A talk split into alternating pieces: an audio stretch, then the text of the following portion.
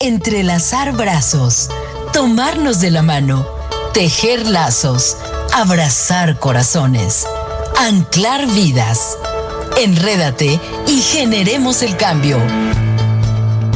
Mujer Radiante y Fundación Mañanitas para Todos presentan Enredando, una muestra al mundo de unión y trabajo de miles de mujeres para crear vínculos que construyen y unen. Enredando, con temas de acción social, acción ambiental y acción animal. Enrédate y generemos el cambio. Buenos días, querida comunidad radiante. ¿Cómo están en este martes tan maravilloso, ya con calorcito? Ya se empieza a sentir el clima de Cuernavaca y me da muchísimo gusto que nos acompañen a otro programa más de Enredando por Fundación Mañanitas y soy Mujer Radiante. Yo soy Vanessa Casillas y como todos los martes, pues aquí estamos con un tema maravilloso que ya les vamos a contar en un momentito más. Pero la verdad es que saludar a todos, me encanta que nos acompañen. Yo sé que cada vez somos más, que este año empezamos con todo aquí en la radio y cada uno en sus proyectos. Y hoy tenemos en cabina que ya me encanta porque no había estado los últimos con nosotros, pero aquí está conmigo mi querida Amy Castillo. Hola, mi querida Vane, pues yo feliz de estar aquí nuevamente en este gran programa esta emisión de Enredando que siempre me, llena de emoción, de, de, ganas de aprender. Y además, sabes que yo creo que el, el, tema de venir aquí, tener este espacio, también te inyecta ese, esa dosis de bondad de, de, compasión, de pasión por lo que están haciendo quienes vienen aquí a platicarnos todo, todo lo que realizan por los demás. Y eso pues hace que a nosotros también se generen estas ganas de apoyar y de siempre estar viendo esas necesidades que hay en los demás. Y eso pues siempre es, es maravilloso. Y qué bueno que tengo la oportunidad de estar aquí contigo. Es un privilegio para mí compartir el micrófono. La verdad es que yo muy contenta siempre que, que, estés aquí en cabina con nosotros. Y sí, como bien lo dices, pues aprendiendo de muchos temas. Hoy, hoy es un Ah, aquí tenemos música de ambiente también, ¿verdad? Este, pero la verdad es que hoy, hoy, hoy en particular, yo creo que todos, todos vamos a aprender de un tema que no se toca mucho porque es como un poco álgido, la verdad, pero que es bien importante tocarlo y ponerlo sobre la mesa. Pero antes de eso, la verdad es que sí quiero contarles un poquito de los proyectos que estamos haciendo desde Fundación Mañanitas y voy a dar así como una primicia, ¿no? Wow, me encanta. vamos a lanzar una campaña, mi querida Amy, que ya lanzamos, ya, ya sale esta semana en redes sociales, pero también la vamos a lanzar en físico, en vallas, en EFAS y demás. Es una campaña en donde el objetivo es crear un fondo legal de ayuda para mujeres violentadas. Y entonces vamos a sacar una campaña de sensibilización ¿no? Que lo que trata es, obviamente, que la gente se dé cuenta del grave problema que estamos viviendo, ¿no? A pesar de los avances que han habido en este tema, pues todavía hay mucho por hacer, ¿no? Somos somos uno de los de los eh, de los estados, ¿no? Somos el segundo lugar, ¿no? En feminicidios de toda la República y es importante, de verdad pues verlo, ¿no? Y no quedarnos callados y menos cuando tenemos ya esta plataforma, ¿no? Hay que, hay que hacer algo. Entonces el objetivo es, sabemos y conocemos que todos los procesos que, legales que lleva un, un estar inmerso en el círculo de violencia son costosos. Todo el acompañamiento, todo lo que implica pensiones alimenticias, demandas, etcétera. Y aparte se requiere de de gente profesional que pueda llevar estos casos, porque si bien hay muchos centros de ayuda gratuitos, ¿no? no muchas veces dan el acompañamiento adecuado. Entonces lo que queremos es, es eso, es crear un fondo con la ayuda de toda la comunidad radiante y de toda la comunidad en general para que Artistas Legales, que es otra asociación, no administre este fondo y dé apoyo legal a todas estas mujeres. Entonces ya lo vamos a lanzar. La verdad es que estamos contentos, pero estamos sobre todo comprometidos, ¿no? Para que este año de verdad podamos crear un cambio. Tú lo sabes, yo siempre he estado como en el movimiento, ¿no? Y ahora, repito que tengo esta plataforma, pues no podemos quedarnos sin hacer nada. Claro, qué maravilla, mi querida Vane, porque siempre tener esa visión de, ayudar, de ver de qué manera podemos aprovechar los recursos que se tienen. Y, y, yo creo que, como bien dices, si no se aprovecha, si no se, se llega más allá y se busca ese propósito que, que, tanto queremos y que tanto tenemos, pues entonces, pues de qué, de qué va a tenerlo. Entonces me parece maravilloso y sobre todo, como bien dices, es una, yo creo que es una, un sector de la población que debemos de, poner atención. Me encanta la iniciativa y, y sobre todo porque, fíjate, desde hace varios años, habíamos estado eh, llevando también a, a, este grupo vulnerable, eh, pues realmente información para, para apoyar a estas mujeres a que descubrieran sus talentos, los desarrollaran, los potencializaran, porque creemos eh, que son mujeres que necesitan precisamente ese empuje. ¿no? Muchas veces, a lo mejor sí, darles el apoyo que se necesita económicamente, pero también enseñarles cómo, porque muchas veces están ahí por miedo, porque no, no quieren eh, porque tienen hijos, porque no han trabajado, porque no tienen forma de tener un ingreso independiente. Entonces se me hace muy interesante esto que, que estás comentando y, poder pues de, de, de, alguna forma apoyarlas porque sí somos un estado con mucho, mucho, muchos datos muy fuertes en este sentido. Y bueno, para muestra un botón que es Cuernavaca, y que es. es. un polígono de violencia muy fuerte. Así es. La verdad es que es, es un tema que que hay que seguir, hay que seguir poniendo en la mesa, ¿no? Hasta que, hasta que realmente todo el mundo nos escuche y es, es una realidad que, que, hay que hay que afrontar y hay que, con las herramientas que tenemos, hay que hacer pues lo posible, ¿no? Lo que esté posible en nuestras manos. Y la verdad es que pues ya lo vamos a lanzar, así es que les pido todo el apoyo para difundirlo sobre todo, uh -huh. para que lleguemos a todas partes y que esto se escuche y que podamos pues hacer, si, si no bien todo, todo el cambio que necesitamos, sí aportar un claro. Poco a, a todo este movimiento. Y es que es eso, es estar sumando, es no dejar de hacerlo, porque eso es lo que va a traer que, que cada día logremos más. Y, y, la verdad es que está, sabemos que está muy, muy, eh, no, no difícil, pero bueno, se va a lograr, claro. ¿no? Eh, este punto de, de, lograr erradicar todo, todo este tema de la violencia. Y, pero entre más hagamos y entre más desde lo que hacemos y en donde estamos cada uno podemos influir en este tema, no soltarlo, insistir, persistir en que se logre, creo que es como podemos llegar. Y con que estemos tocando ahí el corazón de alguien que quiera sumarse, eh, el que estemos tocando el, el, ese ese corazón de la mujer que quiere transformarse y escuchar y sentirse apoyada, pues va a ser, creo que, un, un reto logrado.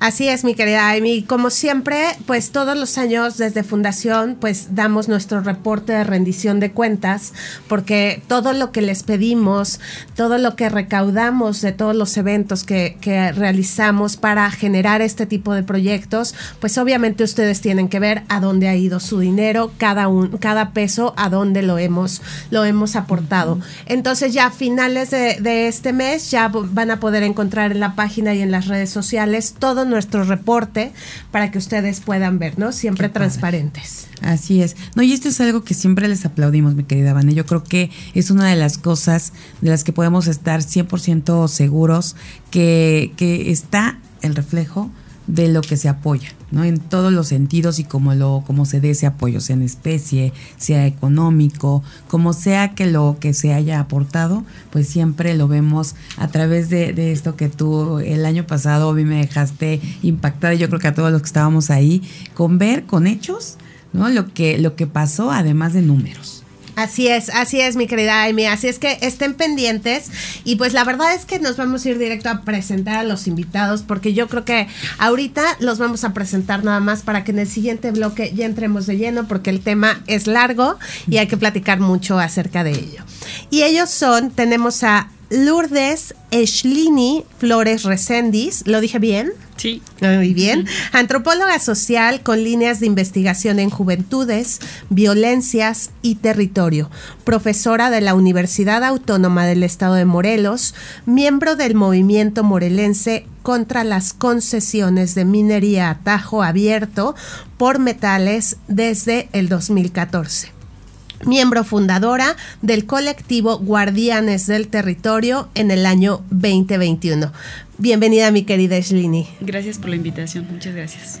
Y también tenemos, mi querida Amy, a Carlos Luis Gómez Sánchez, que es promotor y gestor cultural defensor de derechos medioambientales, miembro del movimiento morelense contra las concesiones de minería a tajo abierto por metales y miembro fundador del colectivo Guardianes del Territorio. Bienvenido, buenos días, Carlos. Muy buenos días, muchas gracias por el espacio. La verdad es que contenta de, de que estén hoy con nosotros, pero sobre todo como pendiente de todo lo que tienen que decirnos, porque es un tema que yo desconozco, ¿no? Todos hemos escuchado hablar de él en algún momento y hemos, hemos escuchado también pues de, mucha gente que ha perdido la vida a raíz de, defender ¿no? todo este movimiento. Sin embargo, si adentrarnos a, saber qué es, cuál es el origen, cuáles son las consecuencias y por qué ustedes son defensores de esto, no, yo creo que es muy importante y que es un espacio pues para ustedes. Gracias. Entonces, nos vamos a ir a un breve corte para ya entrar, ya entrar de lleno con el tema y, para que conozcamos un poco quién es Lourdes o ¿Cuál te gusta más? Ginny. Ginny. Ok, muy bien. Para que conozcamos un poco más acerca de la motivación de Ginny y de Carlos por estar en este movimiento. Entonces vamos a ir a una breve pausa, si te parece. Me parece excelente. Vamos a esa pausa y regresamos. Continúas escuchando a Amy Castillo y Vanessa Casillas en Enredando. Ya estamos de regreso, mi querida comunidad radiante. Y para quien se acaba de conectar con nosotros, ¿no? Está con nosotros Ginny Flores Recendis y Carlos Luis Gómez Sánchez. Ellos son fundadores, bueno, miembros fundadores del colectivo Guardianes del Territorio y nos vienen a platicar de un tema súper importante. Pero antes de entrar al tema con todo, pues platíquenos un poquito de, de su vida, ¿no? Ya, ya veíamos que eres maestra ahora, pero platícanos cómo llegaste a todo este tema, qué te impulsó, si desde siempre tenías como esta inquietud.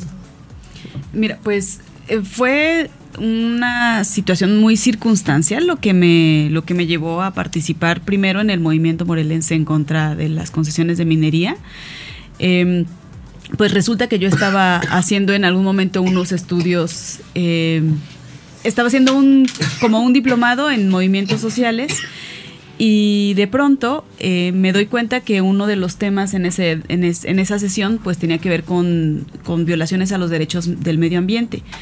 Resulta que cuando me, me acerco a esta sesión me doy cuenta que el, el, problema que se iba a tratar era un problema de minería tajo abierto, el cual yo desconocía totalmente y fue como una sacudida muy brutal porque me di cuenta que justo la implementación de este proyecto en donde iba a tener la mayor cantidad de externalidades era pues a 1.3 kilómetros de donde yo vivía.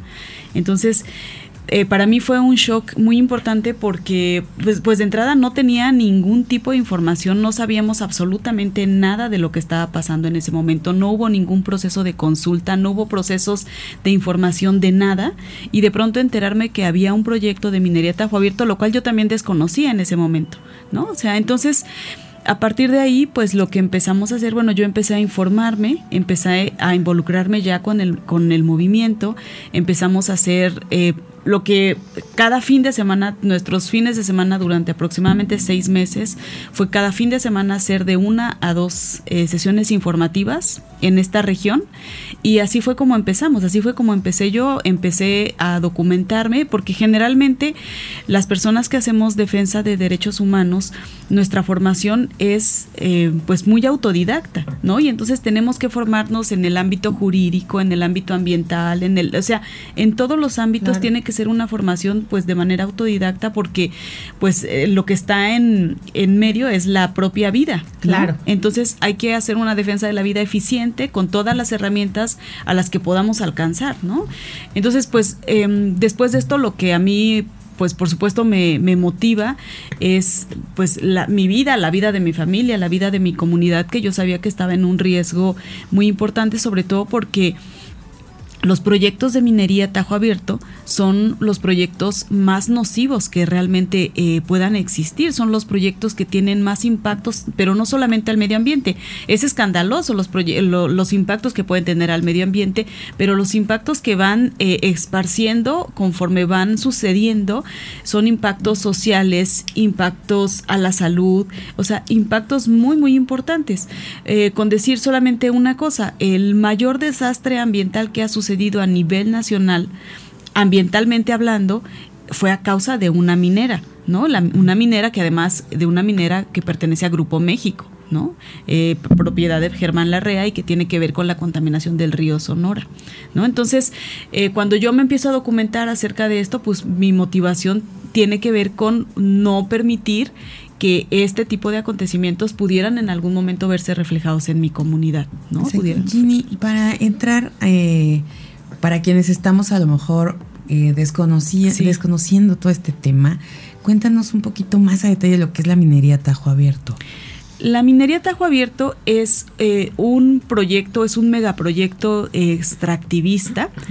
Eh, pensemos que la minería como la conocemos tradicionalmente, como lo tenemos en referentes de Disney, ¿no? Como Blancanieves, por ejemplo, es esta minería en donde la, el mineral estaba en beta, en grandes cantidades, donde podía uno ir con un pequeño martillo quitar la beta.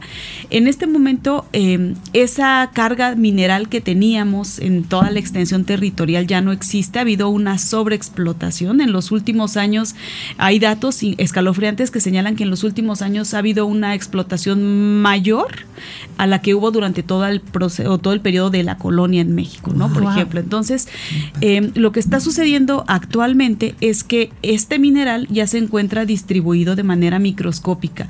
Pero entonces, para poder obtener de verdad una ganancia, lo que se necesita es devastar extensiones gigantescas de territorio, precisamente para poder obtener una ganancia importante. Un dato solo como para echar números es que para obtener un gramo, un gramo de oro se necesita demoler tres toneladas de piedra. Entonces, imagínense un, un, arete, ¿no? Que de pronto son tres gramitos de oro, necesitamos demoler tres toneladas de piedra, de roca. Qué fuerte. Entonces, imagínense que este proceso de minería tajo abierto, la, la diferencia entre la minería y la minería tajo abierto es que la minería tajo abierto tiene un proceso de lixiviación. La, lixiviación no es otra cosa más que lavar este mineral para poder hacer un proceso de decantación donde el mineral se, se desprende, bueno, el, metal en este caso se desprende de los otros minerales y mediante un proceso químico en donde se utilizan eh, algunos eh, químicos importantes como el cianuro, por ejemplo. El cianuro tiene que participar de este proceso de lavar la tierra para separar el oro de la arena, por ejemplo. ¿no? de la piedra. Entonces es un proceso que no solamente devasta extensiones gigantescas de territorio, sino que además necesita cantidades gigantescas para poder. Imagínense que es como eh, tumbar un cerro primero quitarle toda la capa vegetal y después meter a remojar ese cerro. O sea, ¿cuánta agua no necesitamos para lavar ese cerro y para poder después obtener estos metales? Entonces, pero, aparte de lavarla en combinación con sustancias sumamente peligrosas. Sí, como el cianuro. Por ejemplo, el cianuro es uno de los químicos más em, tóxicos y nocivos para, pues, en, estos procesos, sobre todo porque es un, químico que se acumula. O sea, nuestro sistema es incapaz de, deshacernos del, del, cianuro, ¿no? Entonces, esta, esta convivencia cotidiana con el cianuro lo que va generando es que este cianuro se vaya acumulando en nuestro sistema hasta que nos provoque la muerte, ¿no? Entonces, Em, digamos que no, no hay ningún beneficio en este tipo de proyectos. Las comunidades, la última eh, encuesta, el último estudio que sacó Fundar, justo señala que todas las comunidades en donde se han implementado megaproyectos por, de minería tajo abierto, no ha habido ningún crecimiento económico, al contrario, ha habido un incremento importante de las violencias y ha habido un incremento importante del empobrecimiento de las comunidades. Porque, pues claro, son comunidades que a lo mejor su, su, su movilidad económica tiene que ver con la producción agrícola, pecuaria, y cuando llega un proyecto, a los lugares en donde se asientan las minas, no hay ni hormigas, porque no, no puede existir ningún tipo de vida ahí, ¿no? Entonces, eh, realmente pensar eso, que lo podemos tener muy cerca de la zona metropolitana, porque a veces esa es otra de las cosas que nosotros hemos notado. El megaproyecto se pretende instalar en, la, en el área surponiente del estado de Morelos, es decir, Xochitepec, Temisco, Miacatlán, Coatetelco, esa zona. Son 15.025 hectáreas, que la verdad que es muchísimo de, de una selva baja caducifolia que está muy bien conservada, pero que a veces pensamos, bueno, pues es que está súper lejos, es en la zona no surponiente, no me toca, pero decirles que una parte de la concesión ya toca Cuernavaca. Entonces, y que además el agua que se va a utilizar para operar esa concesión es del acuífero de Cuernavaca. No, imagina. Entonces, y con este estrés hídrico que tenemos, hemos tenido en los últimos años, es una sentencia de muerte, ¿no? Lo que tenemos realmente enfrente. Pero además creo que no podemos decir y no se vale decir, no nos toca, porque no es Cuernavaca. Yo creo que estamos dentro de, un mismo territorio, de un mismo estado, de un mismo país. Finalmente yo creo que esto sí nos tiene que ver con todos. Y con todo lo que nos estás comentando, o sea, qué importante es. Por eso te digo que me encanta este programa porque nos abre la visión y de, cosas que a lo mejor no las tenemos en el radar, no conocemos y por eso no defendemos. Y aparte, como bien lo decías, Ginny, no, tú antes de entrarle con todo este, con todo este proyecto, pues vivías a un kilómetro y cacho, ¿no? De lo que está sucediendo. Y muchas veces nosotros viviendo, estando tan cerca, porque Cuernavaca es un, municipio relativamente pequeño, ¿no? Estamos como muy cerca.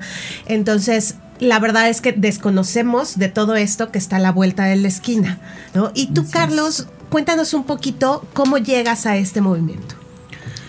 Pues principalmente yo me desarrollo en ese entorno, ¿no? Mi niñez, mi adolescencia ha sido pues ese vínculo con la naturaleza, ¿no? Cuando tenemos ese conocimiento de este megaproyecto, ¿no? De muerte que va a llegar a nuestra comunidad, pues es donde decidimos participar eh, nosotros lo decimos, eh, defendemos el Cerro del Jumil, ¿no? que es parte de Temisco, cerca de donde nosotros vivimos.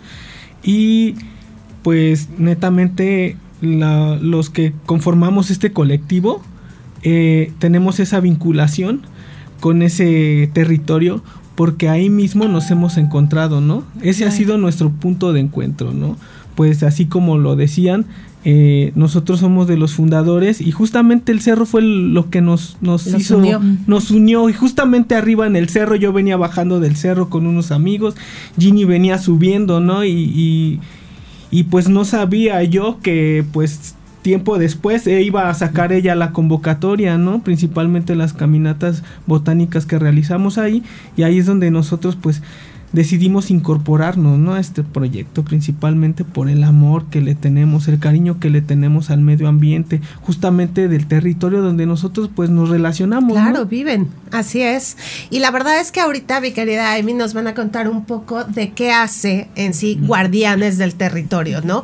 Porque además obviamente de este proyecto que están a la defensa y están en el trabajo, porque no solamente es pararse y defenderlo y ahí estar, sino es mucho trabajo, también tienen muchos otros proyectos desde Guardianes del Territorio y nos van a contar acerca de ellos. Me parece excelente conocer más allá de todo esto y también ver cómo podemos sumarnos para contribuir en este tema. Muchas gracias. Así es que vamos a ir a una breve pausa y seguimos aquí por www.soymagerradiante.com. Continúas escuchando a Amy Castillo y Vanessa Casillas en Enredando. Ya estamos de regreso, mi querida comunidad radiante, con un súper tema. La verdad es que tenemos aquí a dos eh, invitados que son parte del colectivo y fundadores del colectivo Guardianes del Territorio. Y precisamente antes de irnos al corte, ¿no? les, les decíamos que no, queremos que nos platiquen un poquito qué hacen en Guardianes del Territorio, cómo surge, cuántos años llevan. ¿no? Cuéntanos un poco, Ginny. Guardianes del Territorio surge a partir de una convocatoria que empezamos a trabajar junto con el Instituto Nacional de Antropología e Historia a partir de un proyecto que se llama Casa de Saberes. Y entonces en, el proyecto Casa de Saberes lo que había era una necesidad de hacer una vinculación de la gente con el territorio para que la gente que vive en las comunidades fuera quienes realmente encarnara la defensa de los territorios. Entonces, eh, como bien lo decían al principio, eh, yo siempre he tenido pues como un interés en el trabajo con las juventudes. Esto como una necesidad de no envejecer, creo que también, ¿no? Entonces, eh, a mí me como que me movía mucho trabajar con jóvenes en esa zona. Entonces lanzamos una convocatoria eh, que era la convocatoria, me acuerdo perfecto, hacemos unas fotos del cerro y decían, ¿quieres ser guardián del territorio? Y entonces, eh, para mi sorpresa, mucha gente, esto lo lanzo en, en mis redes sociales eh, y eh, me empiezan a escribir. La convocatoria se empieza a difundir por muchos otros espacios, empiezo yo a recibir comentarios de gente que quería involucrarse. En un principio fue, la verdad, muy bonito porque muchas de las personas que empezaron a escribirme fueron propios como amigos de infancia, ¿no? Con los que yo había crecido en ese lugar, que reconocían el cerro y que el cerro era hacía parte importante de su memoria y de su territorialidad. Entonces, empieza a caminar la convocatoria, en ese momento es cuando conozco a Carlos, ¿no? Nos reunimos y recuerdo que la primera cosa que hicimos fue, tuvimos una reunión y dijimos, nuestra primera acción va a ser subir el Cerro El Jumil. ¿No? El Cerro del Jumil es una montaña, ahora no tengo específicamente cuál es la altura, pero es un punto referencia para la comunidad importante. ¿No? Porque es un punto que es, de entrada, bueno, el Cerro del Jumil hace, hace función de un observatorio natural que forma parte del sistema Xochicalco. Entonces, eh, desde nuestras comunidades es una referencia, ¿no? Entonces, la, la, primera vez que, la primera actividad que hicimos, nuestra presentación, digamos, fue subir este cerro, todavía no constituidos formalmente colectivos, sino como una especie de experimento.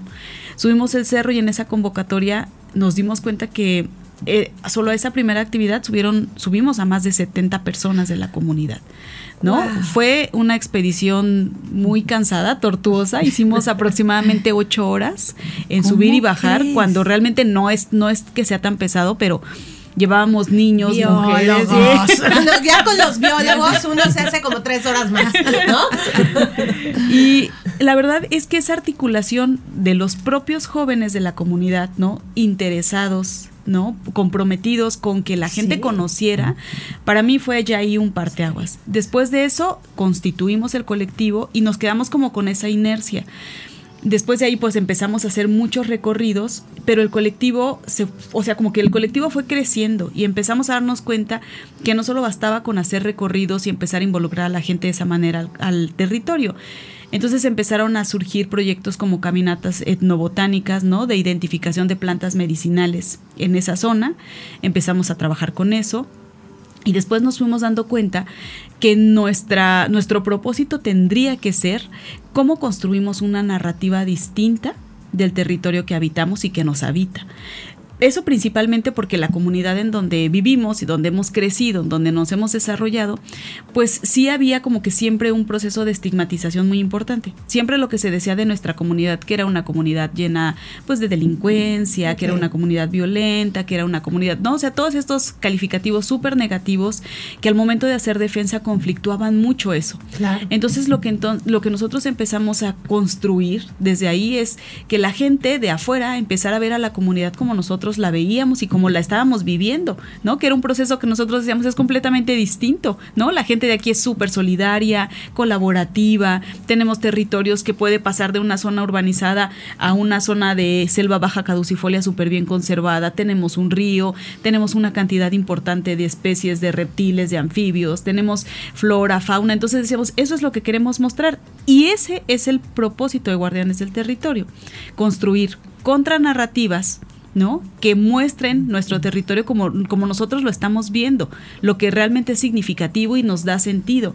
Y entonces, em, pues a partir de eso, bueno, ahorita Carlos platicará un poco más sobre las actividades, cómo se empiezan a construir esas otras actividades, porque el territorio empieza a abrirnos una gama impresionante de posibilidades, ¿no? Empezamos, como decíamos, con, con estas caminatas botánicas, después hacemos de las caminatas botánicas, empezamos a hacer algunas otras... Eh, recorridos, pero al colectivo se empieza a sumar gente muy valiosa como Israel, por ejemplo. Israel, al ser un biólogo herpetólogo, eh, que también tenía o que tiene un anclaje muy importante con el territorio, entonces él empieza a decir, bueno, yo lo que sé hacer es esto y lo que puedo hacer es esto. Y entonces lo que hizo fue un primer recorrido maravilloso en donde identificamos una cantidad importantísima de anfibios y de reptiles.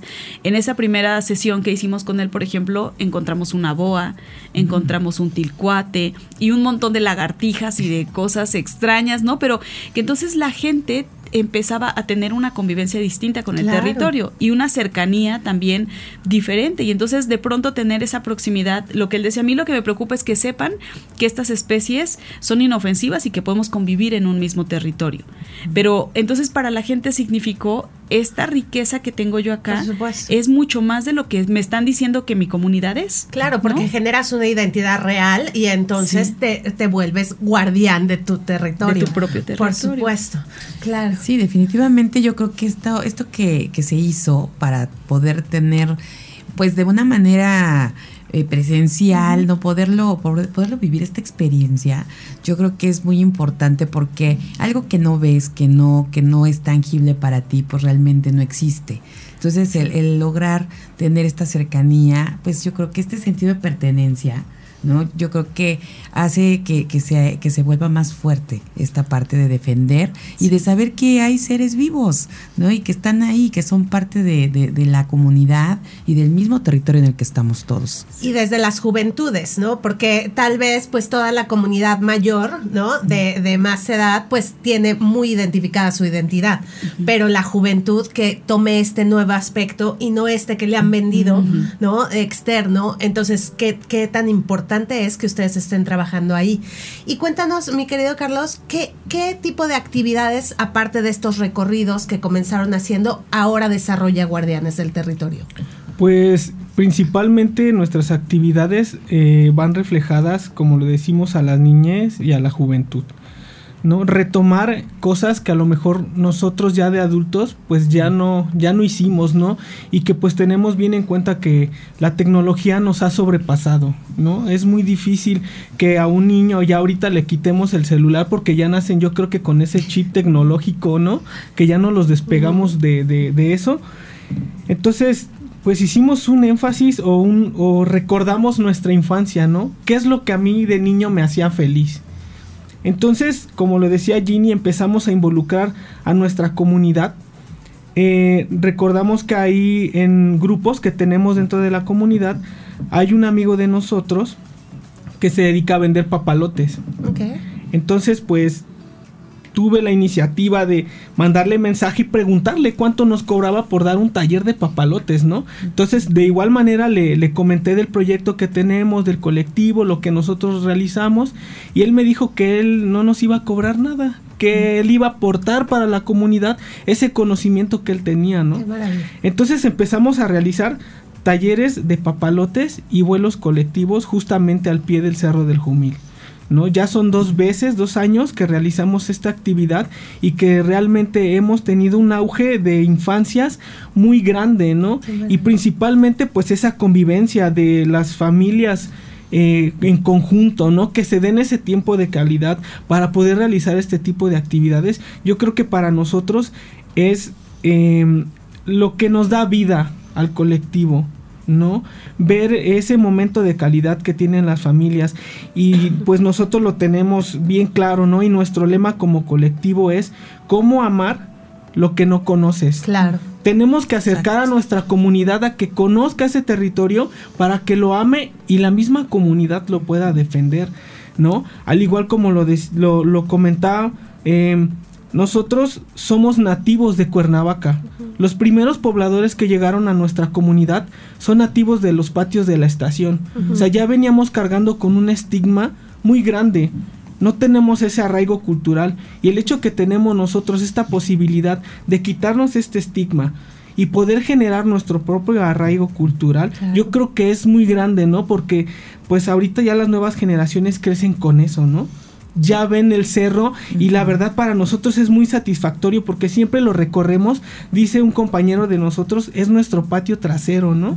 Claro. El cerro nos ha dado infinidad de cosas, experiencias yo creo que magníficas que hemos tenido durante este tiempo de nuestra vida que cómo nos vamos vinculando con el territorio y cómo las nuevas generaciones lo hacen.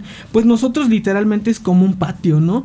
Te sientes mal, vas y es una medicina que él te da, ¿no? Sí. Y lo más padre y lo más hermoso es de que vas, caminas ese, ese territorio y te das cuenta que muchos de esos jóvenes se están apropiando de ese espacio.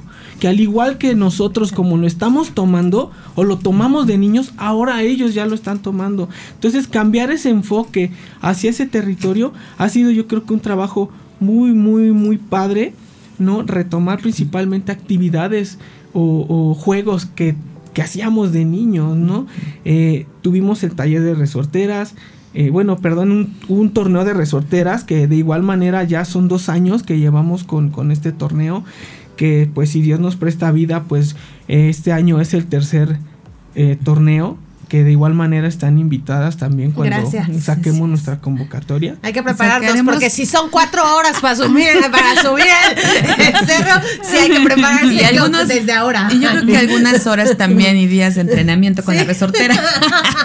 Oye, no, es que yo quiero comentar, ya sé que nos vamos a, a un corte, pero espero que aquí con todo lo que están haciendo eh, de trabajo en nuestras redes sociales puedan ver la expresión de Carlos a la hora de estar contando esto y a la hora de, de estar platicando, pero se le ilumina la cara cuando habla realmente de lo que está pasando, de lo que se está viviendo en este patio trasero, en este cerro y, todo lo que está recordando. De verdad me, me emociona verlo porque ya quiero ir, sí quiero ir a conocer el Cerro del Jumil y, yo creo que eso es lo que se necesita para lograr tener este arraigo, como bien dices, y, y además ver que ver lo que tenemos en realidad, que es valiosísimo. Pues sí, la verdad es que es muy cierto y, qué gran trabajo han hecho y en tan poco tiempo porque son apenas tres años, pero de un trabajo constante y, aparte de, ustedes crecer en esta comunidad, que quieran o no, yo creo que este trabajo lo empezaron mucho antes de comenzar con este colectivo. Y vamos a seguir platicando después de esta pausa, qué, qué más hacen en Guardianes del Territorio y sobre todo enfocarnos al tema de la minería, que ese es el que nos trae hoy aquí. Pero vamos a ir una breve pausa. Seguimos aquí por www.soymujerradiante.com. Continúas escuchando a Amy Castillo y Vanessa Casillas en Enredando. Ya estamos de vuelta, querida comunidad radiante. Ya saben que entre corte nos enteramos de muchas, muchas cosas. La verdad es que preguntábamos, sí, sí preguntábamos como que a qué le dan con la resortera, ¿no? Y nos explicaba Carlos que pues se le da botellas recicladas, que es todo un sistema que ya hay, ¿no, Carlos? Sí. Sí, de hecho eh, tenemos botellas recicladas, las pintamos de un color y cada color tiene un cierto puntaje, ¿no? Entonces el que acumule mayor puntaje pues es el que gana el torneo. Es el modo de que nosotros trabajamos con ese, con ese torneo de resorteras y principalmente pues hacer un énfasis de que cuando hacemos este, este torneo de resorteras no dañamos ni la flora ni la fauna, está estrictamente prohibido y el que nosotros detectemos que hace esta actividad pues queda netamente automáticamente pues expulsado, eliminado, eliminado ¿no? Sí, sí, nada de que viste la lagartija que valía 10 puntos, la iguana que a lo mejor 50. no, es que qué bueno que lo aclaran, porque sí. de repente, qué bueno que lo comentaste, Vane, en el corte, porque sí te quedan muchas cosas en, la mente. Entonces estamos defendiendo el territorio, todo lo que hay dentro de, y, entonces por eso pues surgía, ¿no? Ahí el tema. Pero el, el hecho de, de, de, de tener este torneo y de reavivar de alguna manera la resortera es un poco por la parte cultural, por la parte que, que a lo mejor nuestros papás o nuestros hermanos mayores o todo tenían esta, esta práctica de la resortera. Sí, que principalmente pues en el entorno en el que nosotros nos desarrollamos anteriormente pues mucha gente sí salía a cazar y utilizaba este tipo de herramientas, ¿no? Que es la resortera. Eh, hemos tenido mucha respuesta en este torneo y lo más padre es de que siempre este las actividades que nosotros realizamos siempre son familiares, ¿no? Y participan tanto abuelitos, eh, participan los hijos, los nietos, ¿no? Y es padre porque a veces este torneo pasado que tuvimos hace un año, pues participaban en familias, ¿no? Claro. Justamente lo comentábamos, Israel, que es parte del colectivo. Que le mandamos un gran saludo, él fue el enlace para que aquí estemos. Y su familia participó en este torneo, de hecho ellos fueron los que ganaron el, el torneo, ¿no? familia Es que ellos sí. todo el año practicando, todo el año. Sí, y es muy padre, ¿no? Yo creo que es, es muy bonito retomar este tiempo de calidad en, familia, crear ese vínculo eh, con el territorio, principalmente pues para esta defensa que nosotros realizamos, ¿no? De que la comunidad sepa qué es lo que está defendiendo, qué es lo que hay dentro del, del territorio, ¿no? Y ver más allá de lo que hay y estas actividades pues nos han nos han impulsado y nos han hecho crecer como colectivo y yo creo que hemos llegado a espacios que jamás imaginamos llegar yo creo que en este corto tiempo que hemos trabajado hemos dado pasos cortos pero grandes Claro. ¿no? Y muchos eh, amigos que se han sumado, muchos colectivos también que han, que han este, participado con nosotros. Hemos hecho este, rallies, ¿no? Dentro de, del mismo territorio con colectivos que nos han apoyado. Hemos hecho obras de teatro también ahí en el mismo cerro y son actividades que para nosotros la mayor satisfacción es eso, ¿no? Ver que los niños eh, se desenvuelvan en ese territorio. Por supuesto, y que cuando crecen, ellos crecen ya apropiándonos, ¿no? De este territorio y precisamente en, en pro de la defensa de él, que es hoy como su pues no, no, no su proyecto más importante, pero sí, su movimiento más importante para que este territorio no lo cabe, ¿no? Entonces, cuéntanos un poco, Ginny, ¿cuánto llevan en la lucha por defender que no se haga esta minería, esta minería este, todo este trabajo? Este, cuéntanos un poco qué hacen hoy por hoy y cuál es el proyecto a futuro. Mira, brevemente, en el 2013 eh, la, bueno, decir que la minería trabaja en tres momentos, ¿no? La exploración, la explotación y el beneficio. En el 2013, la empresa minera que en ese momento se llamaba Esperanza Silver, mete una solicitud para explorar el territorio. Se da cuenta que en ese proceso pues, de exploración, aproximadamente el mineral que podrían sacar ahí entre oro y plata y es, es, una, es una mina que es polimetálica, pero que no se ha declarado como polimetálica, solamente declara el oro y la plata. Pero sabemos, por ejemplo, que en Coatetelco eh, lo que pretenden extraer es mercurio. Hay otros espacios donde pretenden sacar antimonio, arsénico, ¿no? Entonces es una, un, proyecto polimetálico. En el 2013, después de que ellos ya metieron su sesión de exploración, eh, pretenden entonces ahora el proceso de explotación. La explotación es justamente ya cuando empieza la deforestación, empiezan a saquear, empiezan a romper la piedra, empiezan a hacer los grandes tajos. En ese momento es cuando el movimiento reacciona de manera muy importante. Entonces, las comunidades, activistas, ambientalistas, incluso personas que estaban dentro del, gobierno, eh, se articulan de tal manera que se logra frenar y se logra que a este proyecto, a esta minera, no se le otorgue el permiso o la manifestación de impacto ambiental para que empiecen a hacer los trabajos de explotación. Eso en el 2013, bajo tres argumentos. El primero, que el agua del acuífero de Cuernavaca es insuficiente para operar un proyecto así. El segundo argumento es la cercanía que tiene con la zona arqueológica de Xochicalco. Lo que me faltó decir es que para que puedan demoler esas cantidades tan importantes de piedra, se utiliza dinamita 24/7, es decir, todo el día, todos los días, sin descanso. Entonces, em, y la tercera, el argumento era que con toda esta polvareda que se va a empezar a sacar, eh, la visibilidad del aeropuerto se iba a impedir. En ese caso, en este momento, pues el aeropuerto Mariano Matamoros, ¿no? Esta propuesta, eh, digamos que se da en el 2013, recordar que las concesiones mineras, en este momento, gracias a la ley minera, que es desastrosa, em, las concesiones tienen una vigencia de 50 años con la posibilidad de renovarse 50 años más. Es decir, tenemos 100 años para pelear contra el monstruo. ¿no? Y entonces, eh, ahorita, llevan 10. y van 10. Entonces, en un primer momento, digamos que en el 2013 se logra que se dé la cancel, que no se dé la, el permiso de explotación, pero pues estos cuates tienen 90 años más para seguirlo intentando. Y todo el dinero. Y todo el dinero y todos los contactos y todas las redes de corrupción que necesitan para poderlo hacer, ¿no? Entonces, eh, digamos que desde ese momento es que estamos en, en, esta tensión porque después de ser Esperanza Silver, la empresa vende a una empresa más poderosa y más grande que es Alamos Gold, que también es canadiense, y en los últimos años se asocia Zacatecas Silver.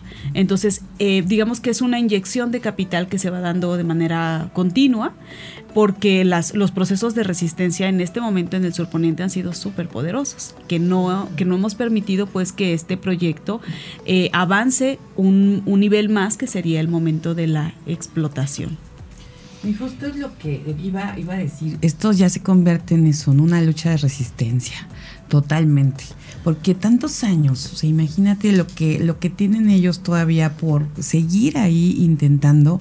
Y, y, y cómo aquí la comunidad sí es el trabajo que, que tiene que hacer fuerte. ¿No? Para lograr que esto no, no siga este punto de explotación. Y de ahí que, que Guardianes del Territorio haga todas estas actividades precisamente para que la comunidad no desista, ¿no? O sea, cada vez ver más su territorio, apropiarse más de él con todas estas actividades, nuevos proyectos y demás.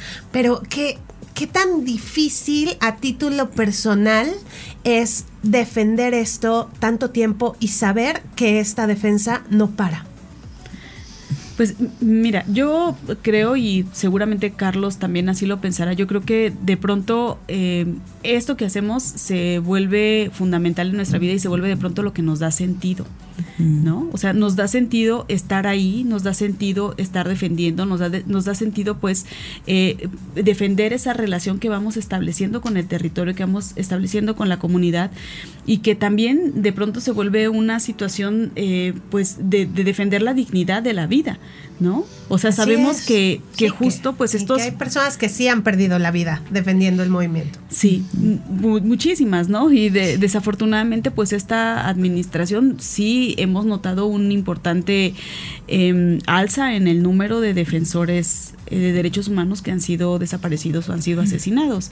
Sin embargo, bueno, pues creemos que em, no tenemos otra opción. ¿No? O sea, no tenemos, lo, lo, hacemos por muchas vías, lo hacemos por vías como, como es Guardianes del Territorio, que es una ala, digamos, lúdica, es una ala mucho más amigable, ¿no? Que nos permite establecer una conexión con el territorio para que la gente se apropie y defenda, defienda.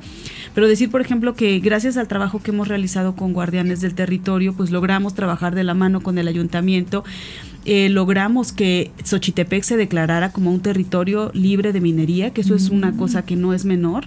Eh, a esta inercia se suma el municipio también de Miacatlán y Coatetelco. Entonces ya tenemos tres municipios que son declarados como territorios libres de minería, ¿no? Que de alguna forma blindan el territorio, aunque no es, o sea, no, no con eso ya ganamos, pero es una forma de blindar el territorio, ¿no? Y bueno, la zona en donde estamos trabajando actualmente, el ayuntamiento de Xochitepec tuvo a bien declararlo como una zona de conservación. Justo el área donde realizamos actividades ahora es una zona de conservación. Entonces, digamos que tenemos que ir avanzando por muchos frentes para no permitir, pues, dejar ningún cabo suelto. Y yo creo que esto también se vuelve, digo, esto que comentas de, de, que se vuelve parte de, de, ya de su vida, de un propósito, ¿no? Quizá extraordinario que tienen ya como, como colectivo, como de manera personal. Y yo creo que esto es estarlo eh, transmitiendo a las siguientes generaciones, porque bueno, si viene un camino largo de defensa y que entonces estas actividades, todo este plan de acción que, que ya tiene guardianes, entonces siga motivándose para que ahora las juventudes, más adelante la, la niñez, pues sigan adelante para sus hijos y sus nietos, porque pues sí, como dices, va a ser muy largo este camino. Así es, y la verdad es que ya, ya se nos está acabando el programa. De hecho, ya se nos terminó, querida comunidad radiante, pero no, todavía nos están dando unos minutitos. Invita a la gente, mi querido Carlos, a que se una a Guardianes. ¿Cómo se pueden unir? ¿Dónde los encuentran en redes? ¿Cómo los encuentran para comunicarse e, y unirse a este proyecto quien esté interesado? Pues nosotros tenemos nuestra página de Facebook, que es Guardianes. Es con X al final. Antes de la... De la En lugar de la E, es la X. El lugar de la E es la X. Nuestra página es Guardianes de Territorio y tenemos nuestro Facebook también que es Guardianes Unidad Morelos. Ahí nos pueden seguir en nuestras redes, ahí es donde nosotros subimos todas nuestras convocatorias o todas nuestras actividades para quien guste participar y de igual manera eh, viene un número telefónico ahí, el cual pues les brindan información en dado caso que necesiten ubicación para llegar a, a nuestra zona. Perfecto, pues invitarlos a toda la comunidad radiante a que vayan a todas las actividades primero, que conozcan y que a partir de ahí pues vean si quieren ser parte de este proyecto que como lo comentábamos en un inicio del programa, todos tenemos que ser parte porque todos formamos parte de este estado y a todos nos acaba afectando todo este tipo de proyectos. Y pues agradecerles de verdad que hayan estado aquí. O sea, yo sé que el programa se va rápido y que nos quedó mucho por hablar, pero de verdad Ginny, gracias Carlos, de verdad gracias por estar aquí y por enseñarnos de todo este tema. Muchas gracias a ustedes, gracias por el Gracias espacio. por el espacio de igual manera.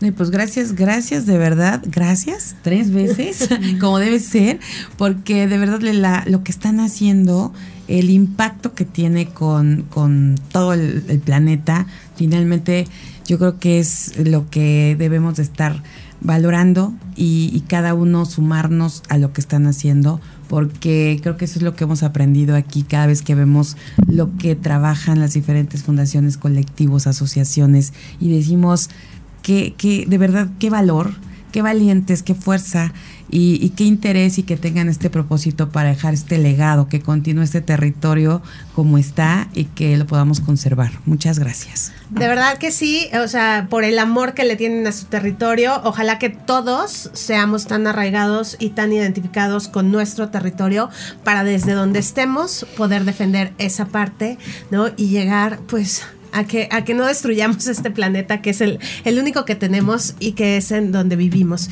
Y mi querida comunidad, mm, comunidad radiante, se nos acabó el tiempo, pero nos vemos el próximo martes en punto de las 9.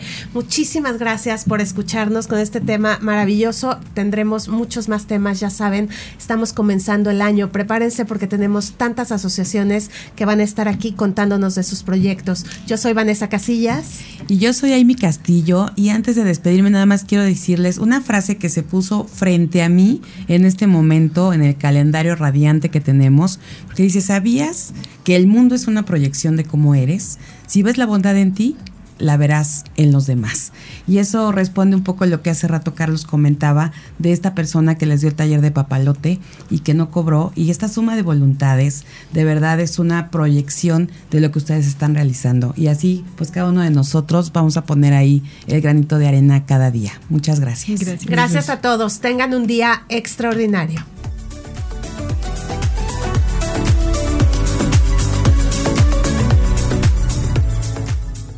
Mujer Radiante y Fundación Mañanitas para Todos presentaron Enredando. El programa que muestra al mundo el trabajo de miles de mujeres que se unen y crean un mejor mundo con temas de acción social, acción ambiental y acción animal. Participa en nuestro blog, arroba enredando. Nos escuchamos la próxima semana.